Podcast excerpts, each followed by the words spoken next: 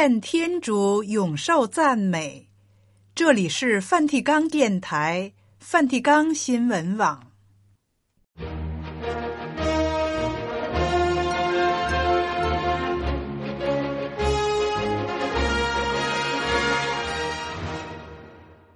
听众朋友们，主日好！今天是二月二十五日，四旬期第二主日。在今天的节目时间里，先为您报道新闻时事、圣座活动和普世教文，然后播送主日福音默想。节目介绍完了，先请您收听新闻报道。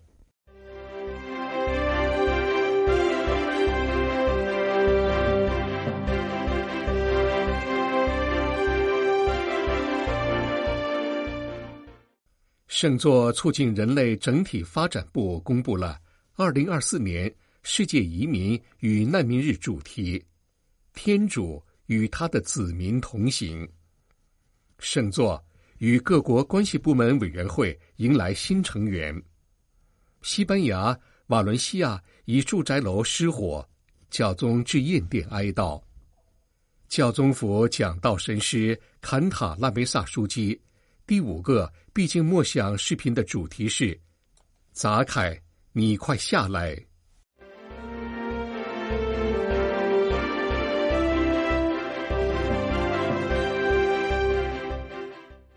现在请听新闻的详细内容。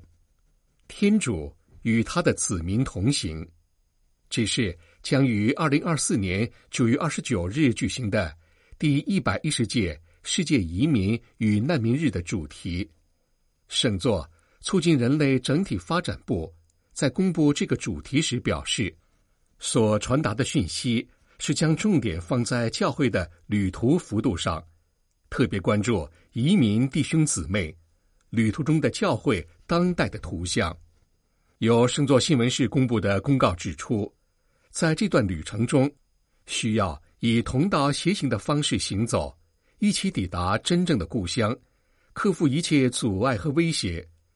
在这行程中，无论我们在哪里，重要的是认出天主的临在，他与自己的子民同行，在每一步中都引领和保护他们。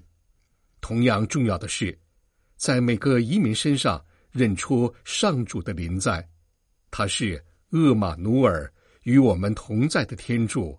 前来叩我们的心门，与我们相遇。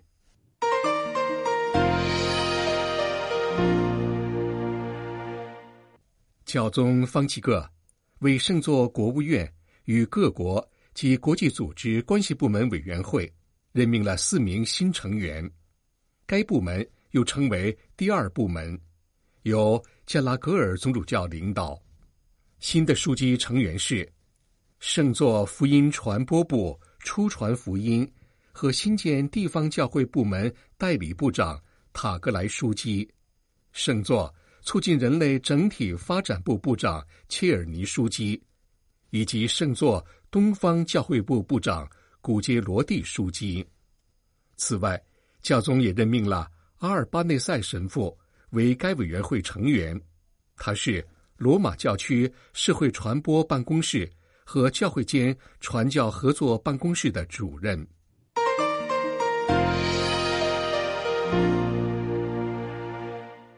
西班牙瓦伦西亚一栋十四层住宅楼二月二十二日失火，已造成四人罹难，至少十五人失踪及多人受伤。教宗方济各在一封由圣座国务卿帕罗林书记署名寄给瓦伦西亚总主教。贝纳文特·比达尔的唁电中，向那些受火灾影响的人表达关怀之情。教宗在唁电中表示，他密切关注了这可怕的火灾的消息。这场火灾导致数人丧生，且造成极大的灾难。唁电中写道：“教宗将亡者的灵魂托付于天主的慈悲，保证他在精神上关怀瓦伦西亚人民。”和所有受这灾难袭击的人的家庭，并祈求上主在这痛苦的时刻赐予他们力量。教宗也为那些正努力扑灭火灾和搜救的人祈祷。最后，教宗祈求瓦伦西亚的主保圣人无助者之母的转导。教宗颁赐具有宽慰力量的宗座降服，作为在复活基督内希望的标记。这栋住宅楼于二十二日下午五点三十分从八楼开始燃烧。之后，火焰迅速蔓延到整个建筑物，也蔓延到邻近的建筑。有关失火原因正在调查中。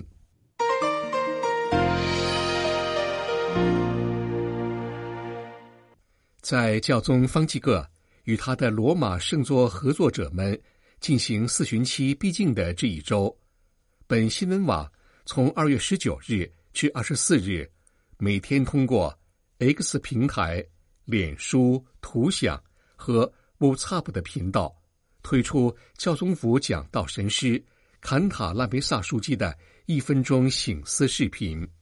书记在十九日首日发表的视频中说：“我收到了请求，要连续六天与你们分享大约一分钟的醒思。世界上只有几句话能在一分钟内说完，却足够一整天。”甚至一辈子用的，那就是从耶稣口中说出的话。我每次向你们提出一句，请你们咀嚼整整一天，就像嚼一种特殊的心灵橡皮糖那样。乔宗福讲到神师在二月二十三日发表的视频中，醒思了耶稣对税吏杂凯说的话。当时，杂凯攀爬到一棵野桑树上。要看看耶稣。耶稣经过那里时，抬头看见了他，并用邀请而非责备的语气对他说：“杂凯，你快下来，因为我今天必须住在你家中。”书记解释说：“杂凯就是你和我，我在说话，你在聆听。我要住在你家，是对我们说的，意思是。”我要进入你生命的最深处。对我来说，在人群中、在广场上或在教堂里见到你是不够的。让我们想想教宗方济各在他的福音的喜乐中开篇的邀请。我邀请各地所有的基督徒，在此时此刻与耶稣基督重新相遇，或者至少以开放的态度让他与你们相遇。我也请求你们所有人坚持每天这样做。坎塔拉梅萨书记进一步问道：“这常提到的与基督的个人相遇意义何在呢？这有如只从照片认识一个人，很多年以后彼此相见，用人的状态所发生的事，能帮助我们理解其中的差异，就是从认识一个人进入到。”跟他谈恋爱，你若是个少男或少女，就会比别人更好的明白这一点。爱情的确是生命得到改变，在人性和精神层面的生命都是如此。耶稣是个从不让人失望的情人。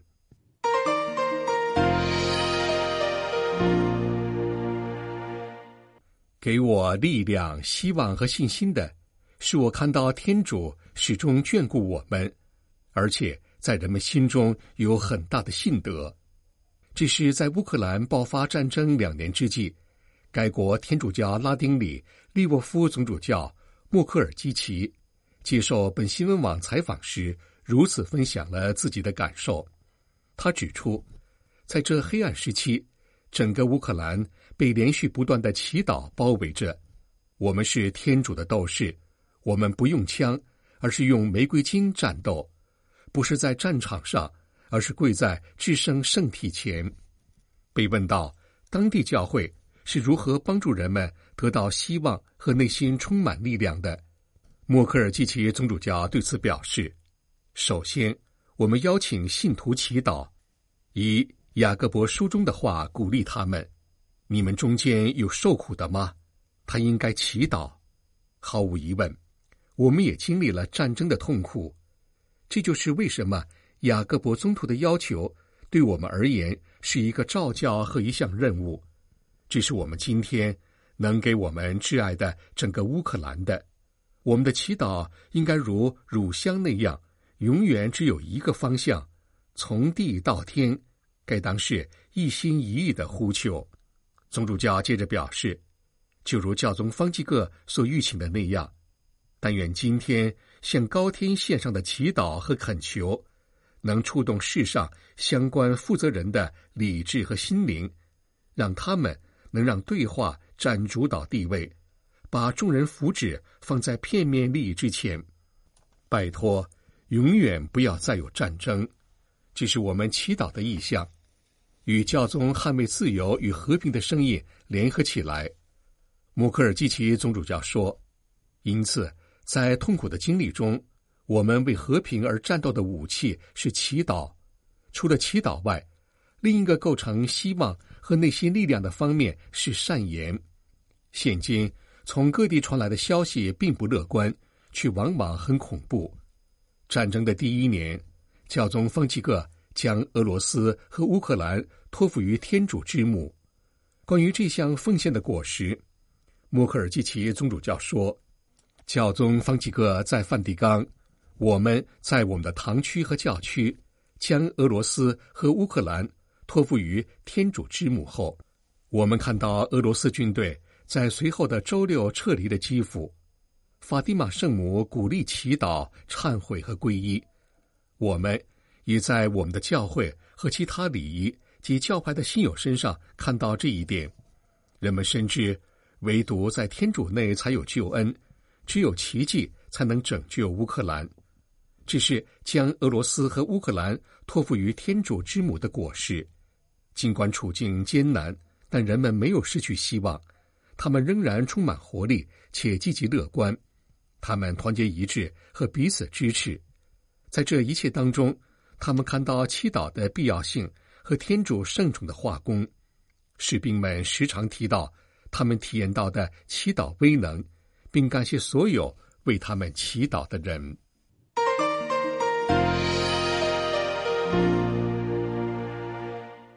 新闻报道播送完了。这里是梵蒂冈电台、梵蒂冈新闻网。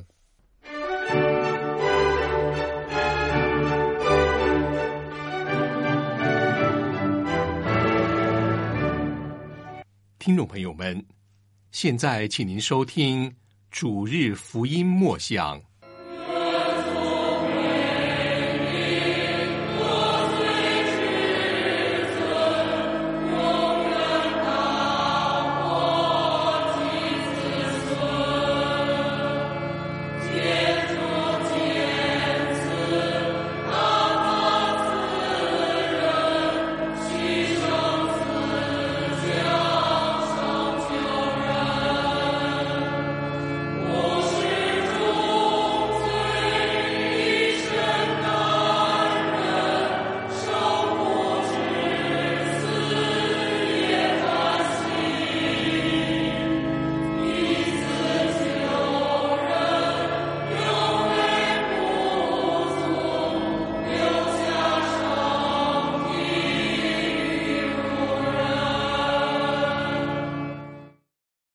日福音默想，四旬期第二主日，攻读圣马尔谷福音第九章第二到第十节。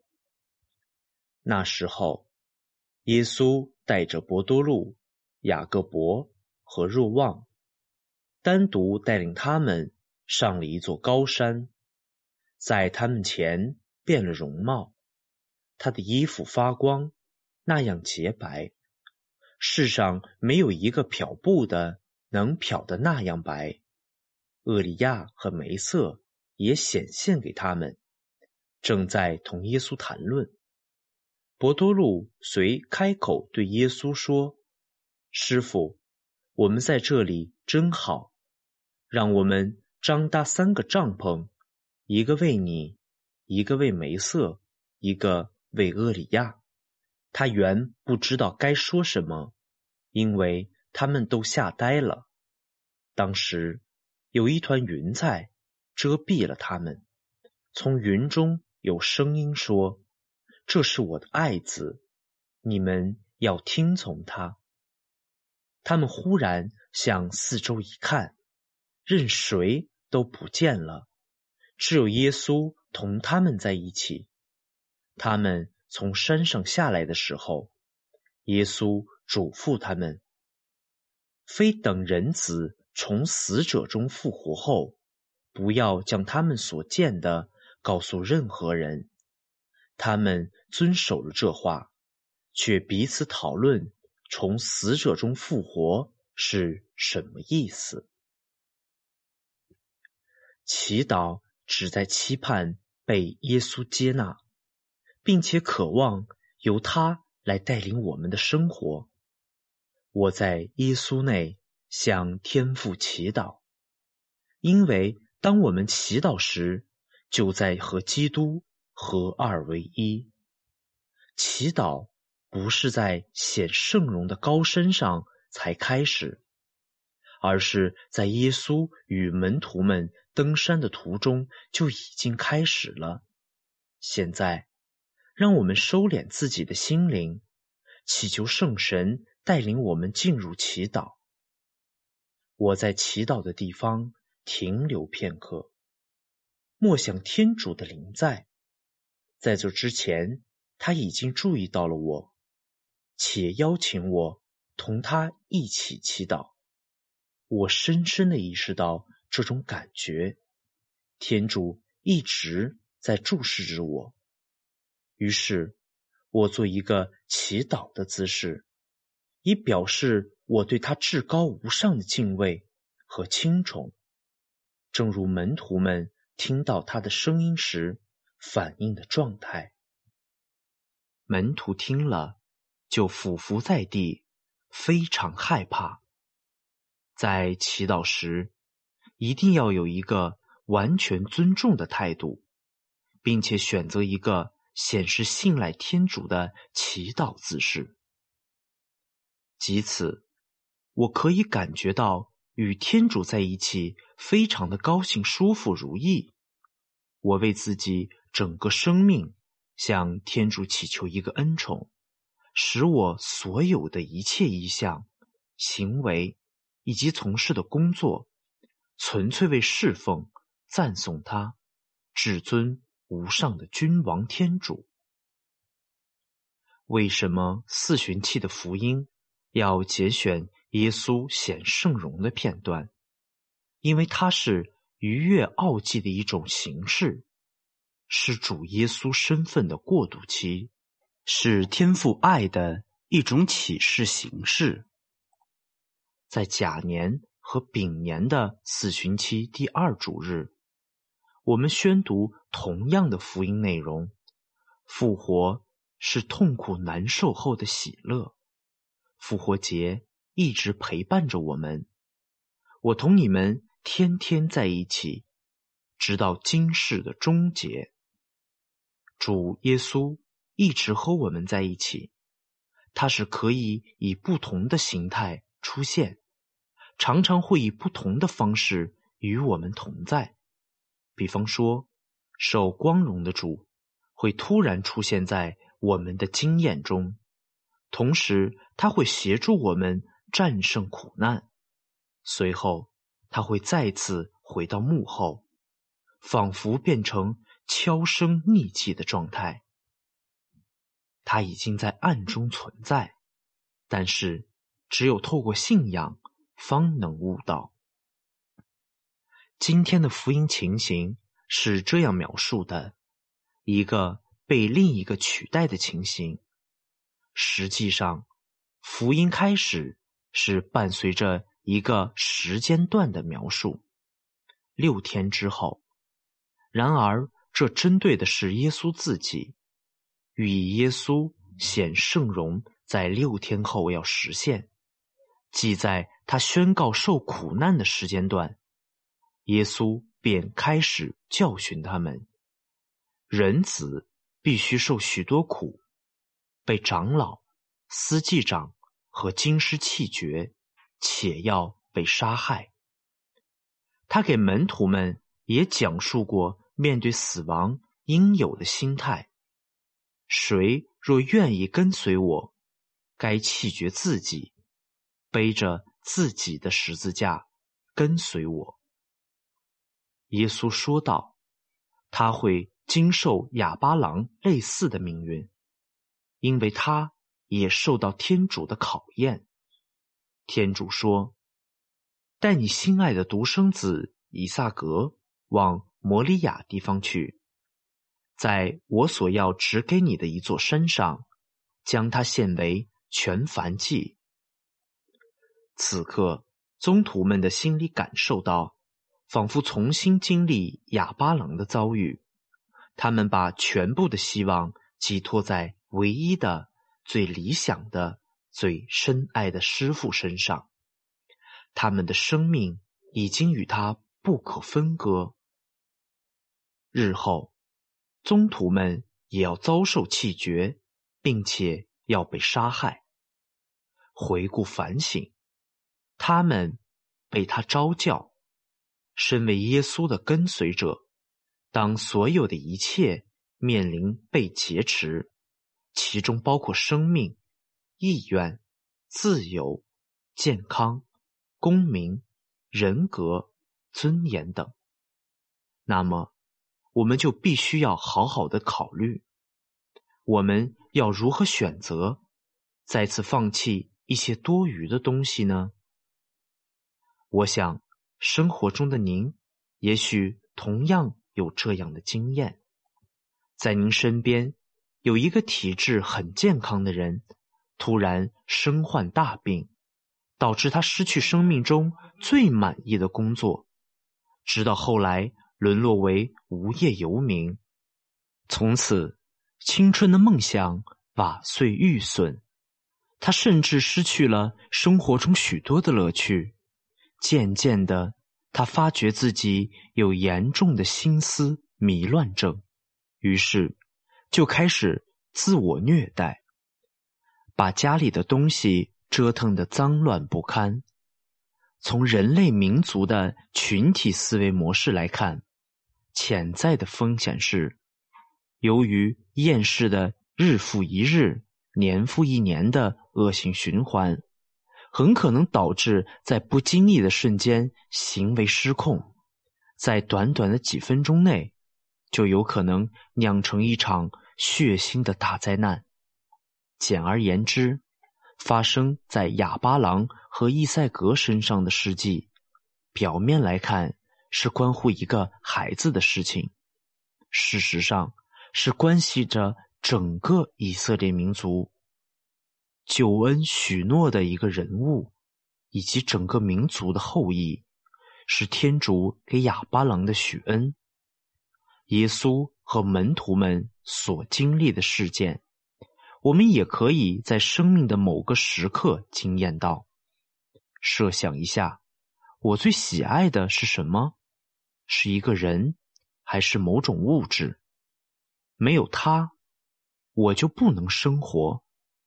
可是有一天，一切突然完全消失，从此我失去了最爱。耶稣显现给梅瑟和厄里亚。他们就和他谈话，耶稣是他们中间的一位，这从以色列民族的血统中可以看到，他的先辈就是梅瑟和厄里亚。当人把耶稣钉在十字架上，门徒们原本不需要拒绝自己传统的信仰，不必要否认他们深爱的耶稣，于是。耶稣自己说道：“你们不要以为我是来废除法律和先知。我来不是为了废除，而是为了成全。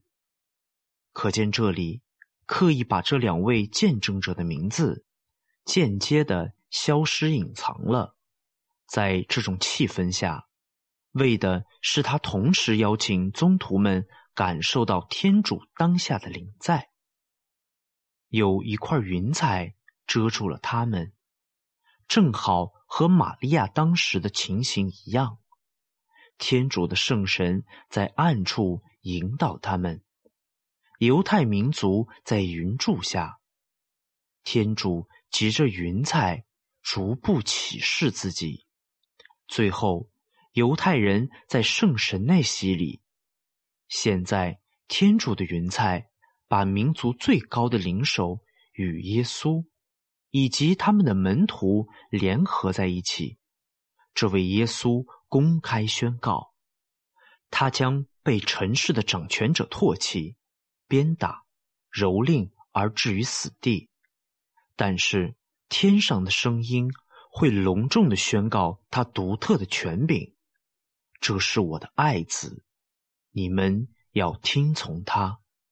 他将统治、掌握一切的王权，他将赐予人类得救的洪恩。”现在，天主对我说：“当你生活不能继续前行时，当有一种对生活失去希望的感觉涌上心头时，当你的心情烦恼忧伤时，当你的心在滴血时，当你的内在感觉被挖空时，请不要质疑，这一切必然要发生的事，为的是。”让你能回归自己最真实的生活原貌，不是你的工作岗位充实着你的生命，而是我，上主你的天主；也不是和你一起生活的妻子、爱人或者亲朋好友；也不是只有你的孩子才是你的宝贝，而是我，你在天上的父亲。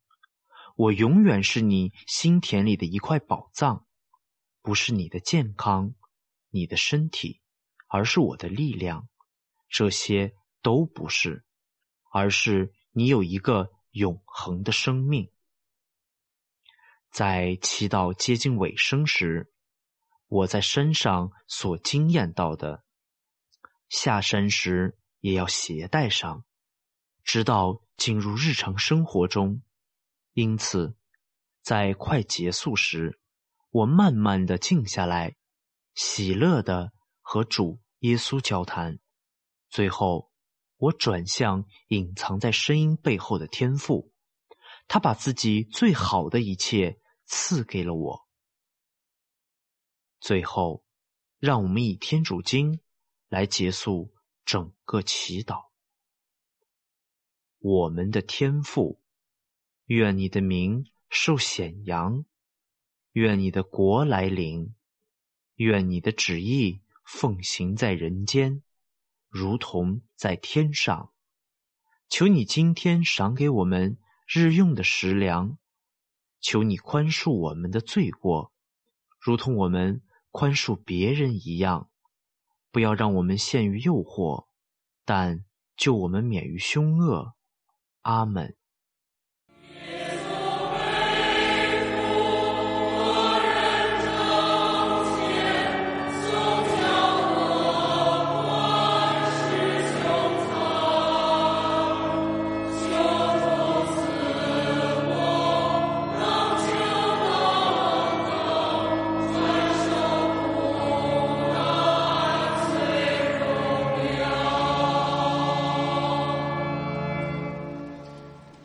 主日福音默想播送完了。